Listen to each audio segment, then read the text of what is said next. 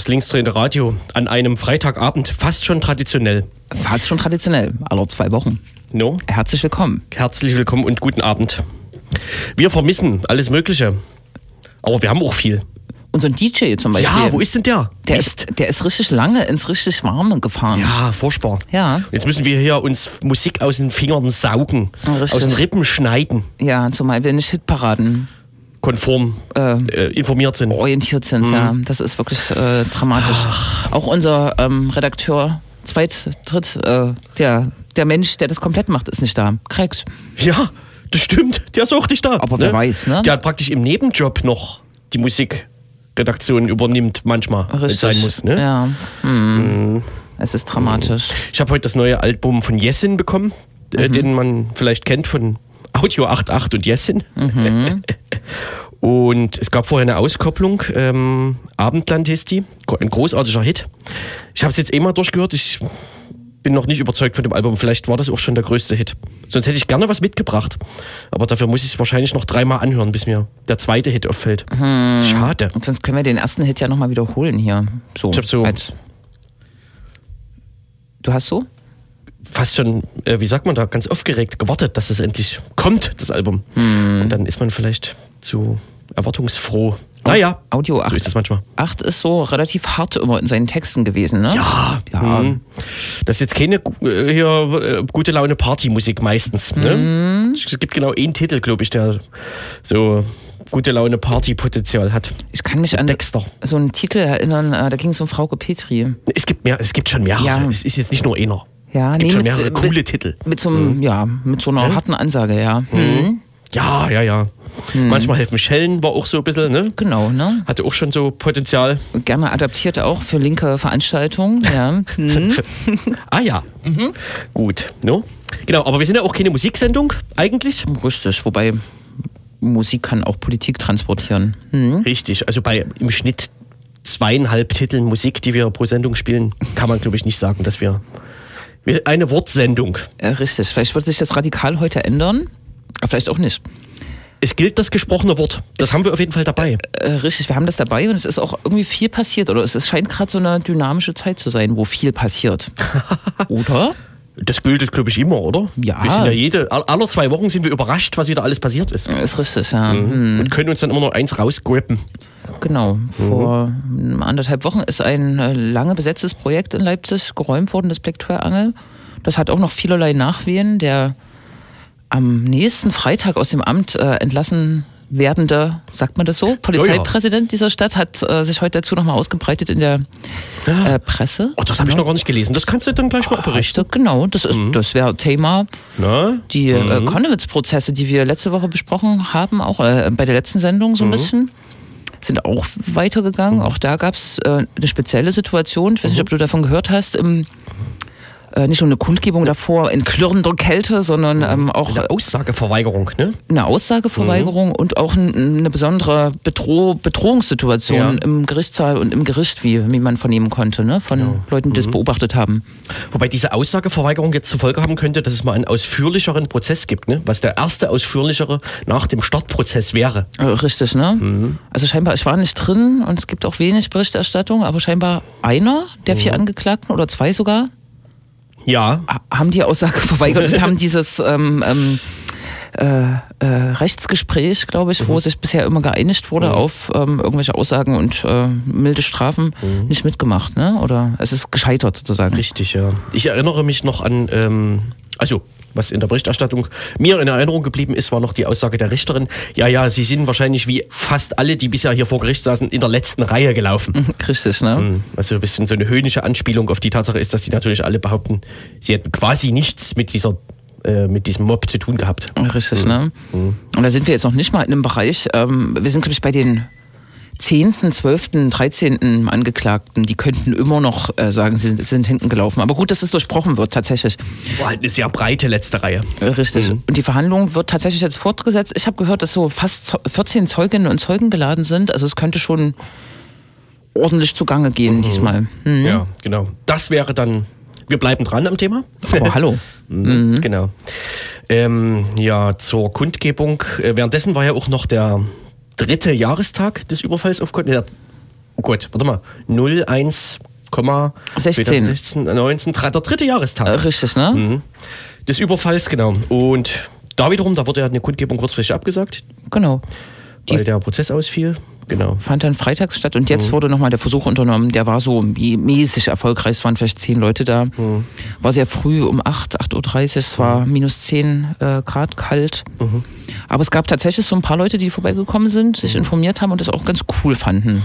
So. Mhm, Genau, und ähm, inzwischen kann man zumindest auch die Prozesstermine vorher einsehen, ne? auf verschiedenen Internetmedien, die das inzwischen, die Prozesstermine verbreiten, sodass Mhm. zumindest die Möglichkeit besteht, dass Leute da wieder hingehen könnten zu diesen Verhandlungen. ne? Ja, der nächste ist am 8.2., also Freitag in pff, zwei Wochen. Genau. Ah ja, gucke, bitte. Genau.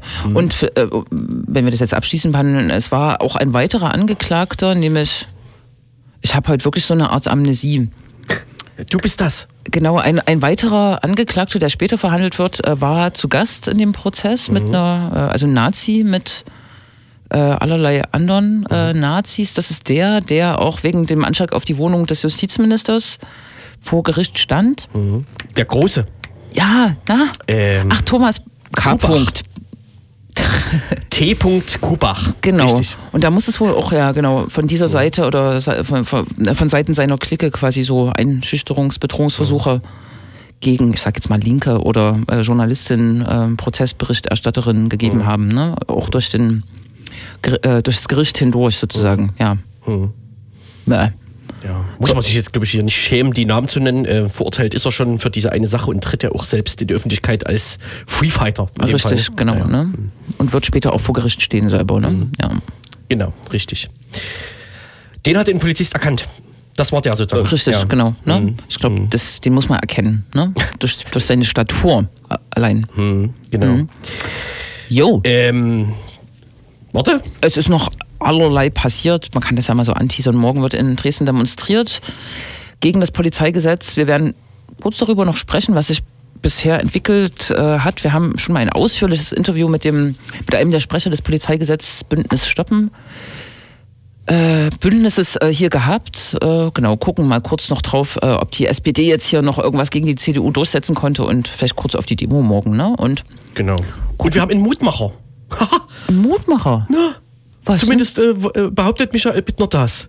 Ah, ja, ne, freilich, stimmt. Ja, genau. Haben wir zugespielt bekommen. Äh, aber erzählen wir gleich nach der Werbung mehr. Kennt man vielleicht hier und da Michael Bittner, äh, inzwischen äh, Kolumnist bei der Sächsischen Zeitung, Mhm. wechselt sich da immer mit Werner J. Patzelt. Werner Jodokus Patzelt, lustigerweise ab. Richtig, ja. Mhm. Über den wir heute auch noch reden können. Ähm, genau. Aber wir machen erstmal eine kleine. Ich spiele das jetzt doch nochmal. Mir gefällt das so gut. los. Ja? Nur freilich.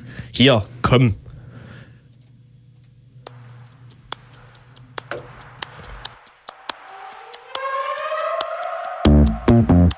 In Zeiten des Krieges sehnt man sich nach Frieden.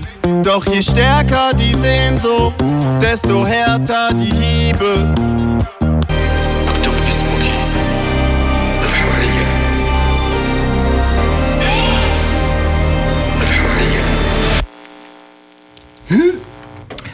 Oh, Abendland Jessen, genau. Gerade mit seinem neuen Album hatte ich erwähnt. Äh, Y ähm, am Start. Y, stimmt. Ich habe das halt Seit auch mal, Woche. mal Mhm. abgetippt. Y, ja. Y. Hm, muss man mal schreiben. Genau. Was ist ein Tollsachs-Treffen? Naja, das tolerante Sachsen. Ich Mhm. weiß gar nicht, wie lange es das schon gibt. ist so ein Netzwerk von zivilgesellschaftlichen, antifaschistischen, antirassistischen Vereinen, Mhm. Initiativen. Ein klassisches Netzwerk der Zivilgesellschaft in Sachsen, ne? die Öffentlichkeitsarbeit machen, ihre Mitglieder beraten und jedes Jahr ein Treffen machen. Ähm, oft auch äh, in der Vergangenheit an Brennpunkten. Ich kann mich erinnern, dass in Limbach-Oberfrohna vor vielen Jahren eins stattgefunden hat, dort, äh, wo linke Jugendliche ein oder zwei Hausprojekte hatten, die von Nazis angegriffen wurden und dann quasi von, von der Stadtverwaltung dort rund gemacht wurden als die Schuldigen, die Aussätzigen. Ne? Und da ist es Tollsachs hingegangen mit dem Treffen. Genau. Also, Wurzen. wenn das jetzt so forschbar nach irgendwie bezahlter Zivilgesellschaft klingt. Ja. Tollsachs ist unter anderem auch das Projekt, was den alternativen Demokratiepreis verleiht, nämlich ne? nach der Abspaltung vom sächsischen, also äh, Demokratiepreis. Ja, ist es so? Ähm, mit der Amadeo Antonio Stiftung irgendwie zusammen, ne? Ja. Mhm. Genau. Genau, ja. Ist schon das zivilgesellschaftliche Netzwerk in Sachsen, ne? das äh, etablierte, kann man sagen. Ne? No? Mhm. Genau, die machen ein Jahrestreffen. Da geht's, ähm, naja, Um verschiedene die machen im Prinzip so wie, wie wir so Radio, sowas machen die, ne? Radio, Was, wir immer am Radio machen, wollte ich sagen. äh, quasi so die Gesellschaft sich angucken und aktuelle politische Ereignisse. Mhm. Genau. No? Oft gibt es auch Schwerpunktthemen, kann ich Mhm. mich erinnern, in der Vergangenheit. Weiß nicht, wie es dieses Jahr war.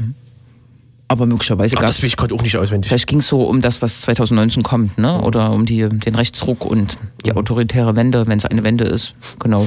Hm? Richtig, genau.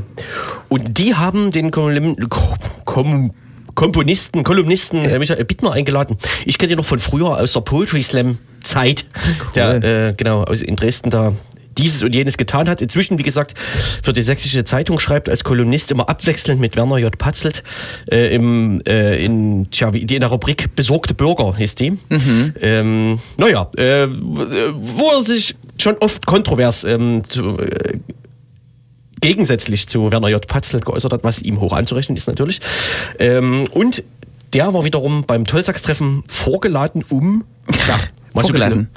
Ja. ja, um mal so ein bisschen was Positives zu sagen. Und das wollen wir euch im Prinzip nicht vorenthalten, weil, naja, vielleicht hilft's ja. Ne? Motivierende Wo Worte für 2019 hieß es, ne? Soll ich mal? Haben nicht viele Leute auf Lager. Aber, Bitte. wie- aber wir jetzt.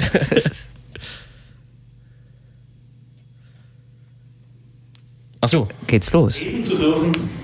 Als ich eingeladen wurde, erreichte mich eben auch die Bitte, äh, wenn möglich, ein paar aufmunternde Worte angesichts der in diesem Jahr anstehenden Wahlen zu sagen. Es fällt mir nicht ganz leicht, diesen Wunsch zu erfüllen, denn ich bin kein geschulter Motivationsredner äh, und ich neige auch persönlich eigentlich nicht übermäßig stark zum Optimismus. Äh, Aber ich fand es dann doch persönlich ganz reizvoll, unsere gegenwärtige Lage einmal ganz anders als sonst zu betrachten, gleichsam im Licht der Hoffnung. Man muss allerdings zunächst zugeben, dass gerade für Sachsen die Aussichten nicht die besten sind. Es ist möglich, dass in Sachsen am Ende dieses Jahres die Partei Alternative für Deutschland in irgendeiner Form an der Regierung beteiligt sein wird. Doch scheint es immerhin auch noch Raum für andere Bündnisse zu geben. Die AfD hat ihre Kraft derzeit ausgesch ausgeschöpft und erlahmt. Mancherorts ist sie sogar auf dem Rückzug und verliert an Zustimmung. Nicht einmal mehr die Maulwürfe vom Verfassungsschutz können inzwischen übersehen, dass es sich um eine rechtsradikale Partei handelt. Aber selbst wenn es gelingt, genügend demokratische Wähler zur Abstimmung zu ermuntern, sodass die AfD bei den Wahlen dieses Jahres eine Enttäuschung erlebt, ist damit die Gefahr noch nicht gebannt. Deutschland ist nur ein Paradies auf Zeit. Den meisten Deutschen geht es noch vergleichsweise gut. In vielen anderen Ländern sind jene Bewegungen und Parteien, die man rechtspopulistisch nennt, längst an der Macht. Auch in Deutschland könnte dies schon im Laufe der nächsten Krise geschehen. Was ist eigentlich dieser Rechtspopulismus und wie lässt sich sein Erfolg erklären? Auch wenn es nicht schwer ist, auf braune Stellen zu stoßen, wenn man bei den neuen Rechten ein bisschen an der Oberfläche kratzt, ist es doch irreführend, sie ausschließlich als Wiedergänger des Nationalsozialismus zu betrachten. Auf diese Weise wird man nämlich blind für die neuartigen Strategien, denen sie ihren Erfolg verdanken. Der ideologische Kern ist allerdings tatsächlich alt. Die neuen Rechten sind radikale Nationalisten, so wie es die alten waren. Ausgangs- und Zielpunkt ihrer Forderungen ist nicht der einzelne Mensch oder die Menschheit als Ganze, sondern die Nation. Richtiger gesagt, jenes Bild der Nation, das die Nationalisten sich machen. Die Rechte der einzelnen Bürger wie die Interessen anderer Völker werden dem nationalen Egoismus rücksichtslos untergeordnet. Deswegen ist dieser Nationalismus auch notwendig rassistisch. Er betrachtet die eigenen Bürger wie die Fremden nur als Exemplare von Typen, als Menschenmaterial oder als Feind. Menschenrechte sind für ihn nur eine Illusion. Die nationalistische Vision für die Welt ist der ewige Krieg der Kulturen. Damit dieser Krieg nie endet, müssen die Gegensätze zwischen den Völkern bestehen bleiben. Sie dürfen sich einander nicht annähern, nicht räumlich und nicht politisch. Erst recht dürfen sie sich nicht miteinander vermischen oder gar vereinigen. Diese ebenso sinn- wie trostlose Weltanschauung ist natürlich nicht für den Erfolg der Nationalisten verantwortlich. Würden mehr Menschen diese Ideologie klar erkennen, fühlten sie sich von ihr sicher eher abgestoßen. Aber es ist nicht leicht, diesen ideologischen Kern zu sehen, weil der Nationalismus sich attraktiv verkleidet hat. Es gelingt den neuen Rassisten, ihren Anhängern das gute Gefühl zu vermitteln, sie propagierten ja gar keinen Rassismus. Wir sind Ethnopluralisten, sagen sie. Wir wollen keine fremden Rassen diskriminieren oder, oder unterjochen. Wir möchten nur, dass alle Kulturen in ihrer Eigenart erhalten bleiben. Auf diese trickreiche Argumentation fällt nur derjenige herein, der sich nicht erinnert, dass der Rassismus von jeher einen doppelten Charakter hatte. Der offensive Rassismus war die Ideologie, mit der die Kolonialisten und Imperialisten die Eroberung und Ausbeutung von vermeintlich unterlegenen Völkern rechtfertigten. Dieser Rassismus findet heute in der Tat kaum noch Unterstützung. Sehr wohl aber floriert der defensive Rassismus, der lehrt, verschiedene Kulturen wären unvereinbar miteinander und eine Vermischung müsse katastrophale Auswirkungen haben. Diese Vorstellung ist offenkundig Unsinn, denn es hat in der Geschichte kulturell homogene Staaten nie gegeben. Der nationalistische Versuch, sie herzustellen, führte zu Krieg und Völkermord. Der Wahn der Reinheit entspricht aber genau den heutigen Bedürfnissen der schrumpfenden, alternden, verängstigten Gesellschaften des Nordens, die nach einer Rechtfertigung dafür suchen, sich die Probleme und die Menschen des armen Südens vom Leibe zu halten. Zum Erfolg der Nationalisten trägt auch die Kunst bei, mit der sie sich als fürsorgliche Vertreter der kleinen Leute kostümieren. Selbstverständlich nur der kleinen Leute der eigenen Nation. Es gibt in allen Ländern der Welt Menschen, die von der Globalisierung nicht profitieren, sondern sie nur als Ursache für verschärften Wettbewerb und wachsende Unsicherheit wahrnehmen. Von den traditionellen Parteien der Linken fühlen diese Menschen sich vielfach vernachlässigt oder verraten. Ihnen erscheint die Behauptung einleuchtend, dass wir uns mehr um uns selbst und weniger um Fremde und das Ausland kümmern sollten. Und sie fragen sich nicht, ob dieses Wir nicht eine Illusion ist, die ihnen von nationalistischen Propagandisten wie Thilo Sarrazin vorgespiegelt wird, die tatsächlich mit der neoliberalen Entfesselung des Kapitalismus ganz einverstanden sind. Es sind also meiner Ansicht nach weder allein notorische Rassisten, die aus Überzeugung die neuen Nationalisten wählen, noch sind es allein sozial Abgehängte, die ihnen aus bloßem Frust ihre Stimme geben. Der neue Nationalismus ist so erfolgreich, weil er gleichzeitig die Menschen anspricht, die viel zu verlieren haben und die Menschen, die nichts zu verlieren haben. Der Erfolg der neuen Nationalisten auf der ganzen Welt versetzt viele Menschen in Angst und Schrecken. Einige sehen eine Wiederkehr des Faschismus unmittelbar bevorstehen. Auch in Deutschland fürchten einige das kommende Vierte Reich. Ich halte diese Ängste zwar nicht für unbegründet, aber doch für übertrieben. Um meine Auffassung zu erklären, möchte ich einmal nicht über die Gemeinsamkeiten unserer Zeit mit der Ära des Faschismus sprechen, was schon vielfach getan wurde, auch von mir selbst. Stattdessen will ich auf die Unterschiede hinweisen. Der Faschismus stammt zwar ideologisch bereits aus der Zeit vor dem Ersten Weltkrieg, als politische Massenbewegung wurde er aber erst nach dem Krieg wirksam. Er wäre nicht möglich gewesen ohne die Brutalisierung der Massen, ebenso nicht ohne eine Vielzahl von jungen, oft beschäftigungslosen Männern, die bereit waren, für ihre Weltanschauung in den Kampf zu ziehen, zu töten und zu sterben. Nichts davon gibt es heute in den überalterten Wohlstandsgesellschaften der westlichen Welt. Deswegen klagt zum Beispiel Götz Kubitschek so anrührend über die Verhausschweinung der Deutschen, die lieber mit einem Bier am Strand sitzen, als zum Schwert zu greifen. Die neuen Nationalisten haben keine kampfbereiten Massen, sie haben ein Häuflein identitäre Hipster-Nazis, deren Mut gerade dazu reicht, ein paar Knallfrosche oder Stinkbomben zu zünden. Sie träumen vom Bürgerkrieg, aber sie sind nicht bereit und nicht fähig, ihn auszufechten. Sie wissen auch, dass die große Mehrheit der Menschen heute politischen Terror verabscheut. Die Faschisten und Nationalsozialisten protzten einst mit ihren Gewalttaten. Die neuen Nationalisten sind gezwungen, Gewalt aus ihren eigenen Reihen wenigstens halbherzig zu verurteilen. Es geschehen dennoch Verbrechen, doch werden diese meist von Vermummten im Schutz der Dunkelheit oder in der Anonymität der Masse begangen. Jeder, der die Geschichte der Weimarer Republik kennt, wird es absurd finden, unsere Zustände mit den damaligen Verhältnissen gleichzusetzen. Unsere Zeit ist noch nicht einmal so brutal und chaotisch wie die frühen 90er Jahre, in denen zeitweise jeden Monat ein Mensch von Neonazis ermordet wurde. Dieser Rückgang der Gewalt hat natürlich einen Preis. Die radikalen Rechten sind nur deswegen weniger gewalttätig, weil sie durch ihren Erfolg bei Wahlen die Chance wittern, legal an die Macht zu kommen. Die Gefahr, dass dies tatsächlich geschieht, ist also der Preis, den wir dafür zahlen, dass das Leben der Menschen etwas sicherer ist.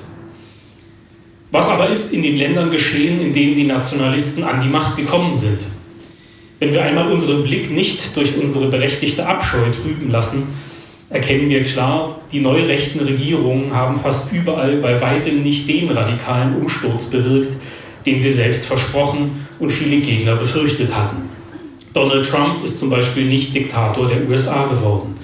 Viele seiner Vorhaben sind am Widerstand von Abgeordneten und Richtern gescheitert. Er hat schon einige seiner Anhänger und eine Wahl verloren.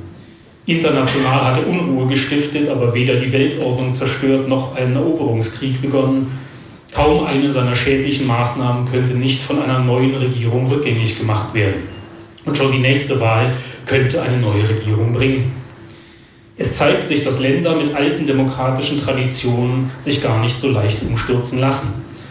Ein Erstarken der liberalen und linken Gegenkräfte nach einer Phase der Schwäche kann man auch in anderen Ländern beobachten. Auch in Europa haben die neuen Nationalisten es nirgendwo gewagt, eine Diktatur zu errichten. Ihr Bekenntnis zur Demokratie mag oft geheuchelt sein, aber auch Heuchelei bindet, weil man die Verstellung nicht ohne Gesichtsverlust aufgeben kann. Aus der Tatsache, dass die Nationalisten nirgendwo gewaltsam die Alleinherrschaft übernommen haben, folgt natürlich nicht, dass keine Gefahr mehr bestünde. Eine Demokratie kann auch schleichend zum autoritären Staat umgebaut werden. Auf jeden Fall aber bleiben demokratische Institutionen, eine Öffentlichkeit und eine Opposition erhalten und damit auch die Chance, Widerstand zu leisten, selbst wenn es die Nationalisten tatsächlich an die Macht geschafft haben. Es kommt also darauf an, diese Chance zu nutzen. Worum geht es bei diesem Widerstand aber eigentlich? Ich glaube, es geht um mehr als Toleranz, also die bloße Duldung der anderen. Es geht um die Verteidigung der Diversität, um die Überzeugung, dass eine vielfältige und offene Gesellschaft auch eine gerechtere und bessere Gesellschaft ist. Diversität ist zugleich Bedingung und Ergebnis der Demokratie, des Zusammenspiels von Freiheit und Gleichheit.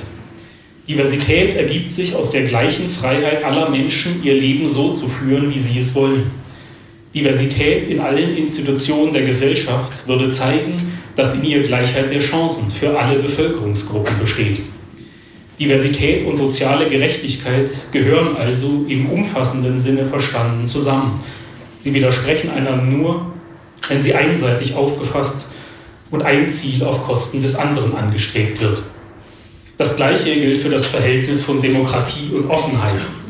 Eine Demokratie muss nicht offen für ihre Feinde sein, aber eine Demokratie, die nicht prinzipiell offen für Menschen ist, die friedlich in ihr leben wollen, verrät die Idee der Menschenrechte, auf der sie selbst beruht.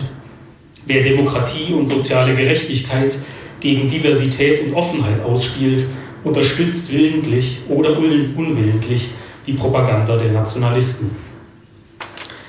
Ein weiterer Grund für Zuversicht ist die Tatsache, dass die neuen Nationalisten eigentlich nur ein zugkräftiges Thema haben, die Migration.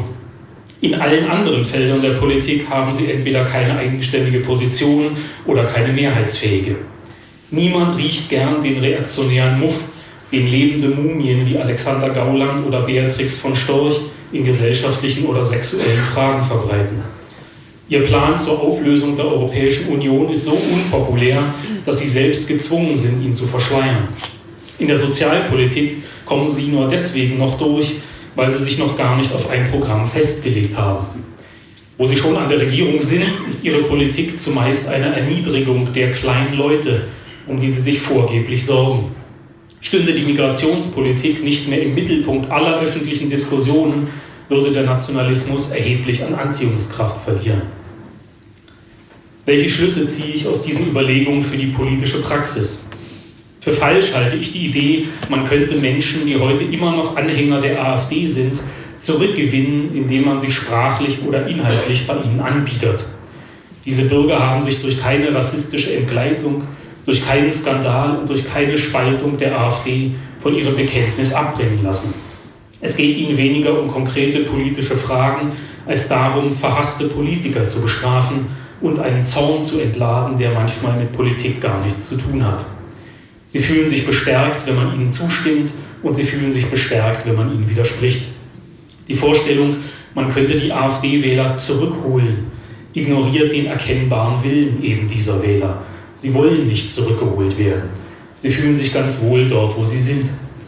Es ist sinnvoll, auch mit diesen Menschen im Gespräch zu bleiben, aber man muss sich eingestehen, dass viele von ihnen für immer verloren sind. Es ist wichtig, den Nationalisten in der Öffentlichkeit zu widersprechen. Um ihnen aber die Hoheit über den Diskurs zu entreißen, ist es entscheidend, nicht nur gegen rechts aktiv zu werden, sondern auch für etwas anderes. Auf diese Weise entstehen möglicherweise neue Bündnisse, die den Wunsch der Nationalisten nach klaren Fronten vereiteln. Auf einer Demonstration gegen Verdrängung und Mietwucher beispielsweise können Menschen mit und ohne Zuwanderungsgeschichte zusammenfinden, die der Nationalist gerne auf unterschiedlichen Seiten der Barrikade sehe. Ein anderer Gegensatz, von dem die Nationalisten profitieren und den es deshalb zu überwinden gilt, ist der zwischen Stadt und Land. So erfreulich das 100. Benefizkonzert für Weltoffenheit im urbanen Szeneviertel ist, mein größter Respekt gilt den Initiativen, die auf dem Land die Stellung halten und die Dörfer nicht der rechten Hegemonie überlassen. Erschwert werden alle alternativen sozialen Bewegungen im Augenblick allerdings durch die Verwirrung und Zerstrittenheit auf der linken Hälfte des politischen Spektrums, wo man sich derzeit auf kaum mehr einigen kann als darauf, dass man keine Nazis will. Mir scheint, Liberale und Linke sollten sich weniger an den Rechten abarbeiten und stattdessen mehr Zeit darauf verwenden, ihren eigenen Programmen Klarheit und Überzeugungskraft zu geben.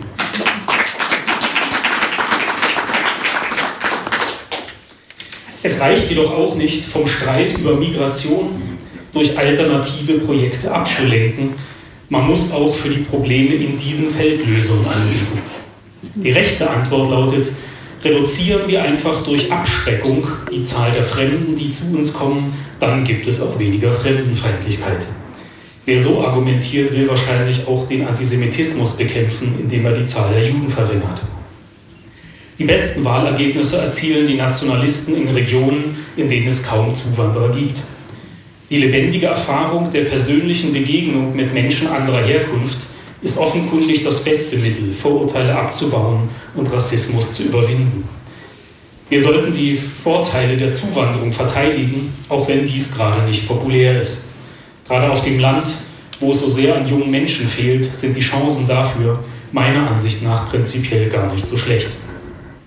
Wer sich die Wahlergebnisse der AfD genau anschaut, der stellt aber auch fest, dass die Partei in Regionen wie dem Ruhrgebiet ebenfalls gut abgeschnitten hat wo ökonomischer Niedergang und Probleme bei der Integration von Einwanderern zusammentreffen. Auch Menschen, die sich gegen Rassismus engagieren, sollten also keine Hemmung haben, offen über Fragen wie die folgenden zu diskutieren, die der Sache nach progressive Anliegen sind.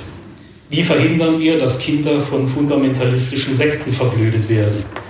Was können wir tun, damit junge Männer nicht in die Kriminalität abrutschen oder aus ihr wieder herausfinden? Wie helfen wir Frauen, die, in, die in patriarchalischen Verhältnissen gefangen sind?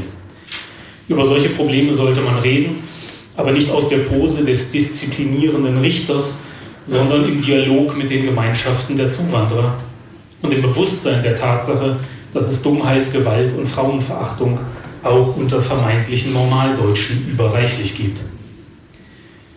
Ein letzter Einwand treibt einige Zuhörer vielleicht schon die ganze Zeit um. Warum müssen wir uns eigentlich überhaupt beständig mit den Nöten und Nörgeleien der besorgten Bürger befassen? Sollten wir uns nicht einfach besser nur um die Leute kümmern, die unter Diskriminierung und rassistischer Gewalt leiden? Dieser Einspruch ist verständlich, aber er beruht auf einem falschen Gegensatz. Man kann nämlich das eine tun, ohne das andere zu lassen. Man hilft Menschen, die unter Vorurteilen leiden, auch, indem man die Menschen, die Vorurteile haben, von diesen befreit. Derzeit zweifeln viele Menschen allerdings am Erfolg der Aufklärung. Die Aufklärung scheint gerade machtlos gegen eine rasende Dummheit. Deswegen möchte ich zum Schluss an eine Einsicht von Voltaire erinnern. Das Wüten des Fanatismus ist ein Zeichen dafür, dass die Vernunft langsam Fortschritte macht. Vielen Dank.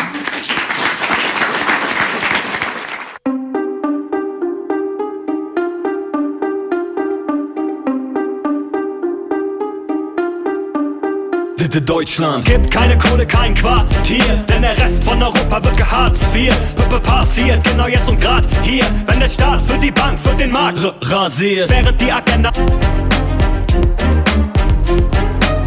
Bitte. Bitte. Bitte. The future is still unwritten. Passt äh, zu Michael Bittners Rede hoffentlich. Bist du motiviert jetzt? Ja, Ja. ich bin ein bisschen angerührt durch das Lied. Ach, das auch, das Ja. ist schön, ja. Siehst du, so können dir äh, Daisy Chain, Refpolk und äh, Kronstadt in fünf Minuten mehr schaffen als Michael Bittner in 17 Minuten. Ja, Vielleicht. also ich weiß nicht, fandest du seine Rede sehr optimistisch? Das ist jetzt eine interessante Frage. Eher so mit einem kämpferischen Ansatz vielleicht oder mit einem motivierenden Ansatz für 2019. Optimistisch.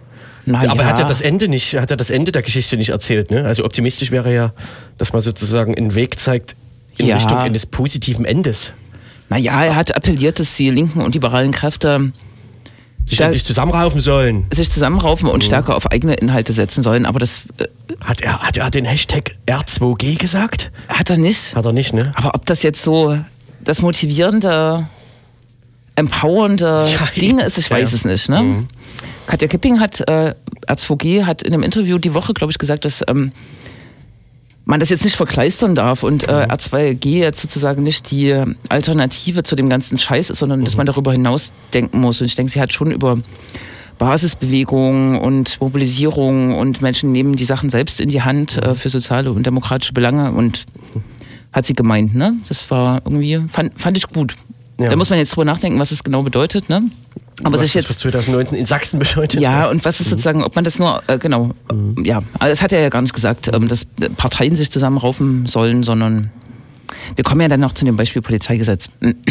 Richtig, wäre jetzt eigentlich fast die perfekte Überleitung. Ich wollte nur noch ergänzend erwähnen, dass ähm, Michael Bittner, den wir gerade gehört haben, 17 Minuten lang, ähm, wo ich erwähnte, dass er die Kolumne schreibt in der Sächsischen Zeitung, dass diese Kolumne gerade ausläuft. Und zwar, und zwar nicht wegen ihm, sondern wegen seinem äh, ja, kongenialen Partner, mit dem er abwechselnd die Kolumne geschrieben hat, nämlich Werner Jodokus Patzelt, der als Professor der Universität Dresden in Rente geht und äh, jetzt schon seit einem Monat oder so oder vor einem Monat vorgestellt wurde als ähm, Autor oder verantwortlich für das CDU-Wahlprogramm für 2019, für die Landtagswahlen. Was äh, hier und da natürlich äh, kritische Stimmen hervorrief, weil Patzelt sich ja äh, bei allen schon angebietet hat, aber eben auch besonders bei der AfD in den vergangenen Jahren ähm, und zwischenzeitlich als Pegida-Versteher galt, äh, beziehungsweise immer noch gilt, ähm, weil er dort ja geforscht hat, äh, wie er es nennen würde. Ähm, aber auch, dann auch zu wir, eigenartigen Erkenntnissen kam. Ja, also äh, verharmlosenden Erkenntnissen könnte man ihm vorwerfen. Genau. Also umstrittene Gestalt dieser Werner Jodokus Patzelt. Ähm, Ausgeschieden aus der Universität und da hängt ja auch gleich wieder ähm, eine Debatte dran, denn Patzelt hat sich selbst vorgeschlagen äh, als Seniorprofessor, was sozusagen ein Ehrenamt ist. Allerdings wird man von der Universität dafür berufen und die Universität hat seinen Selbstvorschlag abgelehnt. Das heißt, er wird wahrscheinlich nicht Seniorprofessor, was wiederum die ganzen Leute auf die Barrikaden ruft, die immer, wenn, äh, wenn sowas passiert, sofort mit, also die da sofort die Meinungsfreiheit äh, am Einstürzen sehen, aufgrund äh, des linken Zeitgeistes. Genau, be bevor wir dazu kommen, aber es, es gab da auch ein bisschen eine verwirrende Berichterstattung. Ne? Also manche äh, Medien haben getitelt am Wochenende, ähm, äh, Werner Patzelt wird jetzt von der Uni suspendiert oder verliert seinen Job und das stimmt ja alles gar nicht. Ne? Nee, Also nee, der erste sozusagen Schritt ist sozusagen die das war- Seniorprofessur. das war Die, die, die zugespitzte, übertriebene oder wie fake-mäßige Interpretation dessen, was Äh, richtig. tatsächlich passiert ist. Genau. Er wird da jetzt weiterarbeiten und geht irgendwann in den Ruhestand, Ja, oder? Ich glaube, Ende März ist äh, seine Karriere an der Universität erstmal zu Ende. Ja, und das ist aber einfach so. Richtig. Und hat nichts mit dem CDU er ist halt dann ähm, Rentner. ja, genau. Parteizeug zu tun, ne? Richtig, ja, genau. genau. Mhm. Okay. Viele Professoren arbeiten ja danach immer noch weiter und äh, geben auch noch ähm, Vorlesungen, was auch immer, Richtig. oder Seminare an der Universität, völlig unabhängig davon, ob sie jetzt dann Seniorprofessor sind oder nicht. Ne? Mhm. Ja. Genau, das äh, ist ihm, glaube ich, alles unbenommen und man wird sicherlich auch noch von seiner politikwissenschaftlichen Forschung noch einiges zu hören bekommen. Wir brauchen uns, glaube ich, über, überhaupt keine Sorgen Äh, machen, richtig. dass die Stimme Werner J. Patzelt plötzlich verstummt. Aber manche machen sich gerade dolle Sorgen ähm, Ja. und sehen hier quasi eine große Verschwörung ähm, am Werke. Ne? Sehen die ähm, in den letzten Jahren zur Mode gewordene äh, in so rechten Zusammenhängen, rechten Blogs, äh, so Links-Gutmenschen-Verschwörung da wieder am Werk. Lustigerweise halt inzwischen auch Leute, die also tief in der CDU verankert im Bundestag sitzen. In dem Fall jetzt äh, Arnold Fatz, der ehemalige sächsische Umweltminister, irgendwann mal in, in den späten 90ern oder in den äh, mittleren 90ern war er mal Umweltminister, der ähm, also der auch völlig vom Kurs abgekommen scheint und jetzt sich da inzwischen auf so, also er schreibt für den Blog Achse des Guten ähm, und bezieht sich in seiner Argumentation jetzt ähm, da bei Werner Jodokus Patzelt inzwischen auch auf den, äh, auf so einen richtig, richtig schlimmen Nazi-Blog namens äh, AnonymousNews.au, der von Michael Rönsch betrieben wird, der inzwischen im Haft ist, weil er mit Waffen gehandelt hat. Ähm, Migrantenschreck. Migrantenschreck.ru wiederum. Mhm. Naja, äh, da, also er schießt unter, in seinem Beitrag unter anderem gegen äh, Frau Kahane von der Amadeo Antonio Stiftung und so weiter und so fort. Genau, und äh, konstruiert da äh, also ganz, wirklich ganz eigenartige Zusammenhänge und sieht da eben wieder von linken Gutmenschen die Meinungsfreiheit bedroht, weil Werner J. Patzelt keine Honorarprofessur bekommt, zugesprochen bekommt. Aber Mhm. äh, Herr Patzelt selber wird sicher auch auf diesem Zug sitzen, ne? Und sich unterdrückt fühlen. Ich weiß es nicht. Äh, ja, ja, er fühlt sich ungerecht behandelt natürlich, Ja, wie das immer ja, so ja. ist. Ja, ja, er fühlt sich ja immer ungerecht behandelt, wenn man äh, ihn in Rechten nennt oder in Pegida-Versteher oder fühlt er sich immer ungerecht behandelt und schreibt Mhm. dann 400 offene Briefe. In dem Fall gibt's, äh, wir hatten noch gespaßt ähm, unter uns im Kreise, da gibt's bestimmt bald eine äh, Petition. Jetzt gibt's wirklich eine Petition, die fordert, dass Patzelt ähm, die, die Honorarprofessor zugesprochen bekommt, äh, wiederum von dem Ring christlich-demokratischer Studenten initiiert, also dem RCDS. Ja, ja. Mhm. CDU, Hochschulgruppe, Ja, genau. ne? Und Ja. naja, dort unterschreiben auch wieder illustre Gestalten. Also äh, Patzel darf sich da über die Unterstützung von äh, Bernd Höcke freuen und so weiter. Das ist, naja, was da halt immer so passiert, wenn Mhm, Ja. die entsprechenden Kreise hyperventilieren. Richtig. Mhm. Genau. Ähm, ja, reicht das zu Werner Jodokus? Ja, ne? Das reicht total. Mhm. Und mehr hat uns Michael Bitt noch nicht gesagt. Dir. Ach so, ich war jetzt schon drei Schritte weiter. Ach so, ja. Nee, ist so okay. geschickt umleiten. Das ist, äh, stimmt. Ja.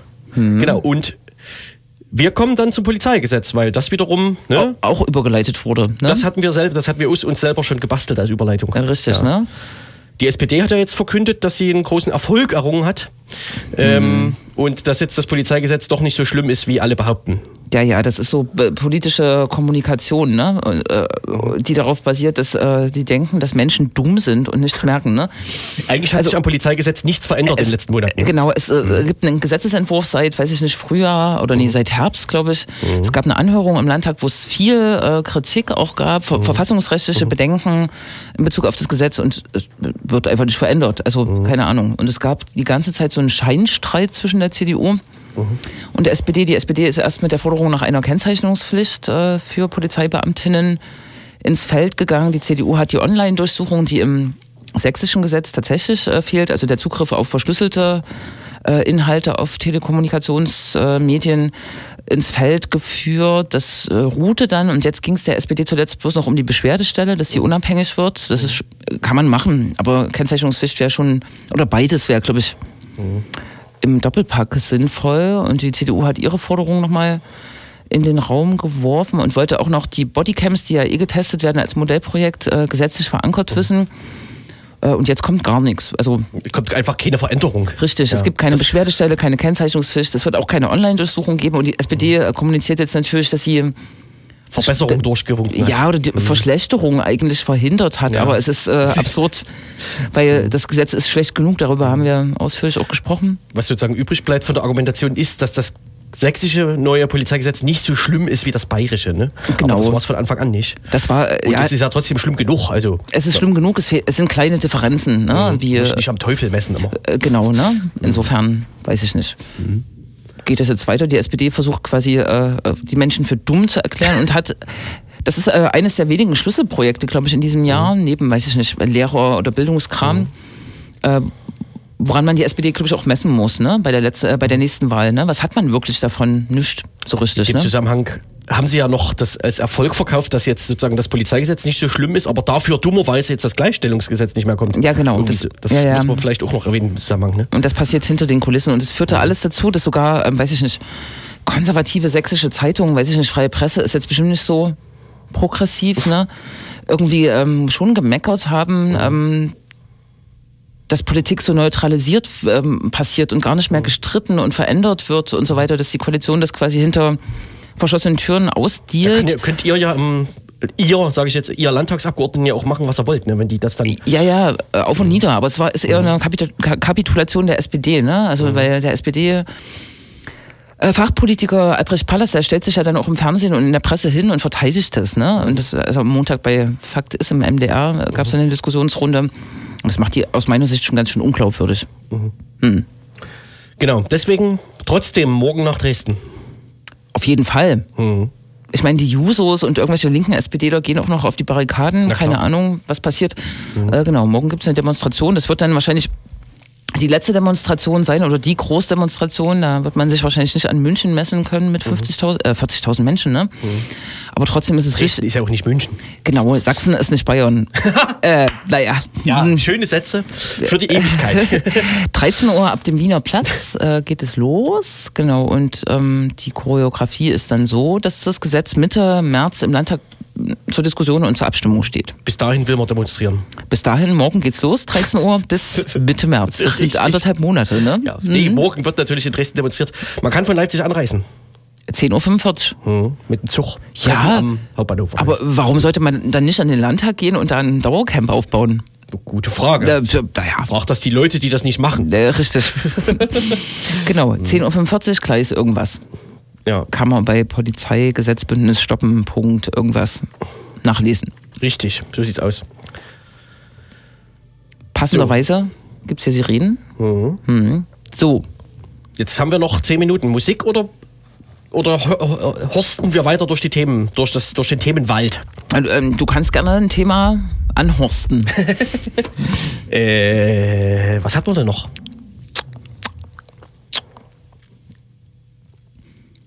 Ähm, es, es, gibt die Gab's noch nie. Ruhe. es gibt die Verabschiedung von Bernd, Bernd Merbitz, der uns jetzt nach Herrlich. einer gar nicht so langen Zeit als äh, Polizeipräsident in Leipzig verlassen wird, quasi. Ne? Nächste, nächsten Freitag ist die ähm, offizielle Verabschiedung und die Intronisierung seines Nachfolgers, Thorsten Schulze, der vorher in Görlitz war, jetzt äh, Polizeichef, der wahrscheinlich ein kommunikativer, moderator Typ ist. Ne? Und Bernd Merbitz wird jetzt nochmal durch die Medien gezerrt. Und tritt selbst dann auch für die CDU für den Landtag an. Ne? Er Als Direktkandidat in Nordsachsen. Äh, richtig. Äh, In Leipzig hat er sich nicht getraut. Da sind die Verhältnisse, glaube ich, zu instabil und wahrscheinlich auch äh, innerhalb der CDU. Äh, konnte man vernehmen, dass er da nicht wohl gelitten äh, ist oder dass es nicht gewollt war. Aber Nordsachsen, das könnte eine sichere Bank sein. Ne? Wenn man bedenkt, dass die CDU 60 Direktwahlkreise gibt es in Sachsen, ähm, die Hälfte bisher, nein, alle Direktwahlkreise einfach äh, gewonnen hat ähm, muss man ja jetzt damit rechnen, dass sie die Hälfte irgendwie verlieren, hauptsächlich an die AfD, aber Nordsachsen ist, glaube ich, so eine relativ stabile Bank und. In allen Umfragen bisher tatsächlich. Ja, ja, genau, ne? Insofern haben die vielleicht, hat er auch darauf geschielt. Ne? Er wohnt ja selber in Westsachsen, glaube ich, Leipzig-Land. Genau. Ja.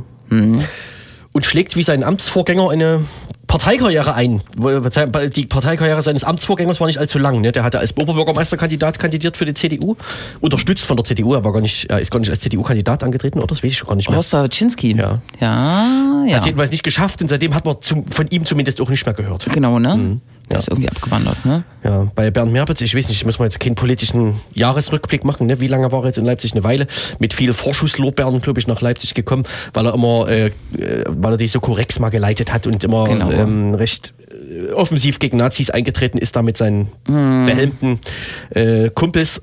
Was ihm äh, wahrscheinlich jetzt in den letzten Jahren so ein bisschen Probleme bereitet hat, dieses Image ne, als äh, Nazi-Bekämpfer. Dann, äh, und jetzt musste er halt auch noch mal gegen Linke durchgreifen. Und das hat er ja auch, naja, äh, jetzt vor wenigen Tagen erst noch mal gezeigt. Hat er noch zwei Projekte angekündigt für das Ende seiner Amtszeit, nämlich in Konnewitz mal durchgreifen und noch was. Und Hauptbahnhof. Und da gab's, Hauptbahnhof, mhm. das ist so ein bisschen der, an der Öffentlichkeit vorbeigegangen. Da gab es zu Silvester großräumige äh, Kontrollen und Platzverweise. Also ich glaube Mhm. im, im Hunderterbereich. Ne?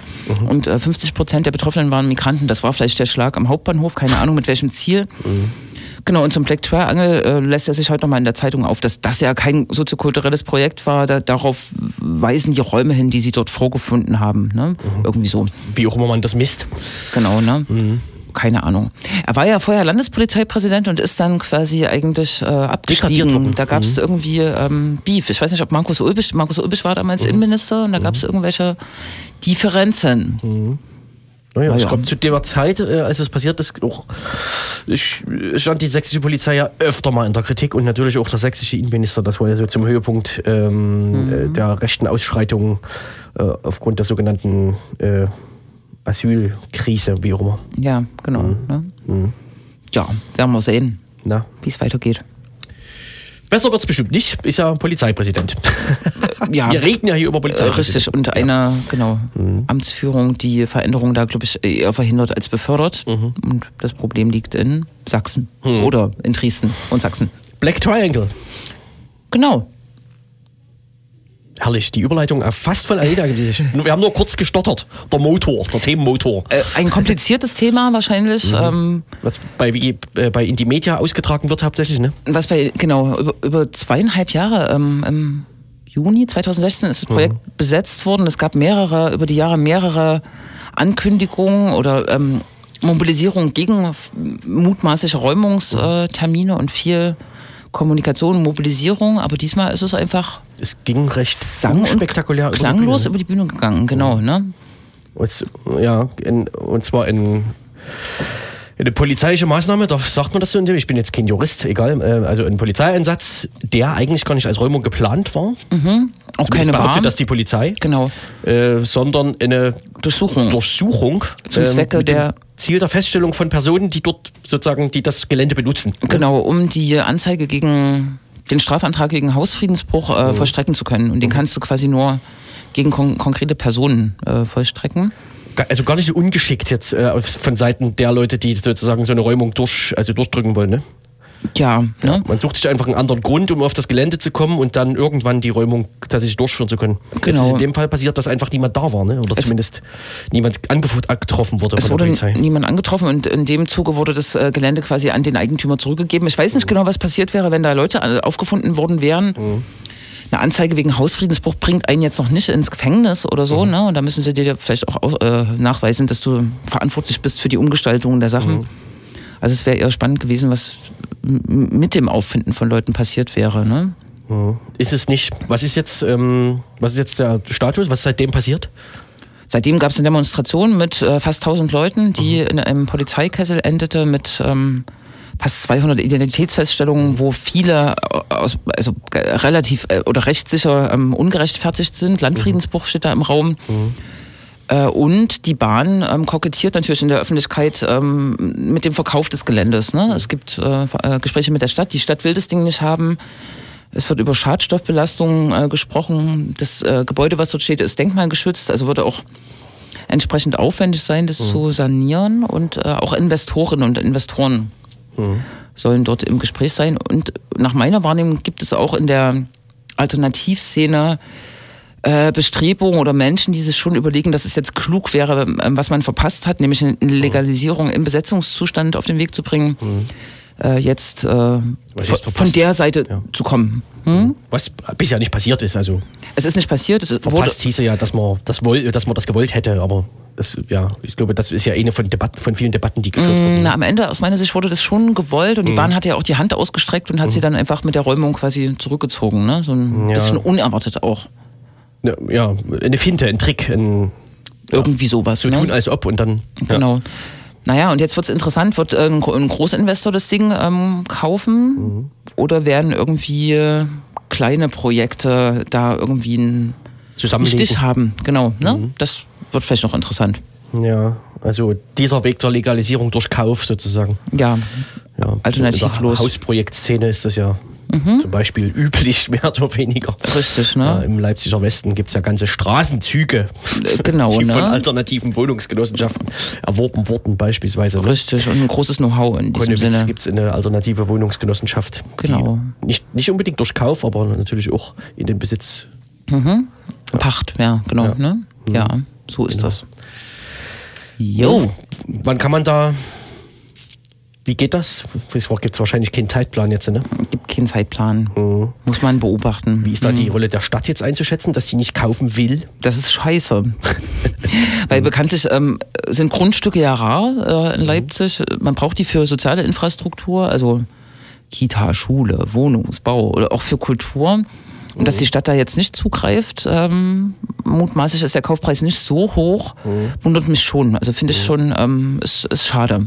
Ja, Er wirbt Wäre eine ne- Altlast quasi, ne? Mit dem möglicherweise verschmutzten. Genau, aber die Bahn ha- hat in der Presse äh, tatsächlich bekundet, dass sie das selbst äh, äh, refinanziert, die, ähm, Ah ja. die Reinigung. Dafür gibt es sicher irgendwelche Fördermittel. Ne? Und das könnte man natürlich, das steht, stand in der Presse, darum ist es öffentlich und man weiß nicht, ob man sie darauf festnageln kann. Aber wenn, könnte das die Stadt am ehesten finanzieren. Ne? Hm. Ja, naja, mal gucken. Wird spannend. Dann haben wir noch Zeit für einen Veranstaltungshinweis. Na bitte. Den hatten wir ja schon. Morgen nach Dresden. morgen nach Dresden und nächste Woche Dienstag ah, gibt es leider mehrere spannende Veranstaltungen, eine davon im Linksnet. Stimmt, wir haben eine Lesung. Wir haben eine Lesung im Linksnet, 19 Uhr mit Dr. Robert Feustel. bekannten, bekannten Comic-Autor Dr. Robert Feustel. Richtig. Nee, der hat ähm, Ein Buch geschrieben. das überrascht. Am Anfang war die Information Richtig, ja. so. Es geht um, naja, ich würde sagen, äh, aktuelle Diskurslage, was so äh, die, die Debatte um Informationen, Fake News etc. angeht. Äh, Robert Feustel hat also ein paar interessante Methoden vorzuschlagen. Können wir uns im Linksnet anhören. Wir können uns das am, genau anhören und dann nächstes Mal auch nochmal besprechen, was jetzt aber nicht zu Demobilisierungen führen soll. Ne? Dienstag 19 Uhr. Dienstag 19 Uhr im Linksnet, genau. Richtig. Mhm. Man darf ja keine Konkurrenzveranstaltungen ansagen, ne? Richtig. Ja, Aber wir haben. nicht. Was ist denn hier mit Wochenende? ZXRX? Ach, nee, Freilich. nee, nicht dieses Wochenende. Nee, nächstes, ne? Wir haben heute rege. Nein, wir haben rege Hörerinnenpost heute. Tatsächlich schon zwei Leute, die sich bei uns gemeldet haben. Und eine, ähm, einmal ist es äh, ein Mitglied, ein Macher von Exle Peng. Und Exle Peng äh, lädt ein am 8.2., das ist, glaube ich, nach unserer nächsten Sendung ins Ach, herrlich. ZX. RX. RX. Es gibt ähm, äh, Precore, Hardcore und Techno und eine Soli-Bar für ein gutes Projekt am 8.2. Aber noch früher, Massmassage. Ja. ach, auch im ZXRX. Genau. Kannst Willst du es- willst du es gleich mit ansagen? Wir haben nochmal ZXRX, nämlich heute. XRX. Morgen, morgen. Morgen, Entschuldigung. Aber dazu würden wir gerne eine spezial Dub Night Radio Sendung machen. Ach so, ach, ihr seid das. Ihr seid das. Schaffen Äh, mit den Füßen. Ja, eure Sendung äh, läuft doch schon seit 10 Genau. Sekunden. Geht Aber- los, ja. Äh, nicht zu vergessen, am Sonntag ist äh, Holocaust-Gedenktag und es gibt auch in Leipzig diverse Aktionen. Ich empfehle 11.45 Uhr, 12 Uhr am Standebeinplatz in Schönefeld zu sein und dort äh, gemeinsam zur Kamenzer Straße 810 zu laufen und dort ein, eine Mahnwache äh, mitzugestalten an das äh, ehemalige Frauen-KZ, was das war, was jetzt genutzt wird durch äh, Neonazis, äh, Free Fighter und so weiter. Ne? 11.45 Uhr. Und oder sich nochmal auf den sozialen Medien des Ladenschlussbündnisses Leipzig zu informieren. Richtig, gestern Thema bei aktuell. Jetzt sind wir. Wir geben durch. rüber. Wollt ihr? Gut. Na dann verabschiedet sich das linksdrehende Radio für den heutigen Freitagabend und wir hören uns in zwei Wochen wieder, wenn es auf Radio Blau wieder heißt Links. linksdrehendes Radio. Yes. Tschüss. Tschüssi.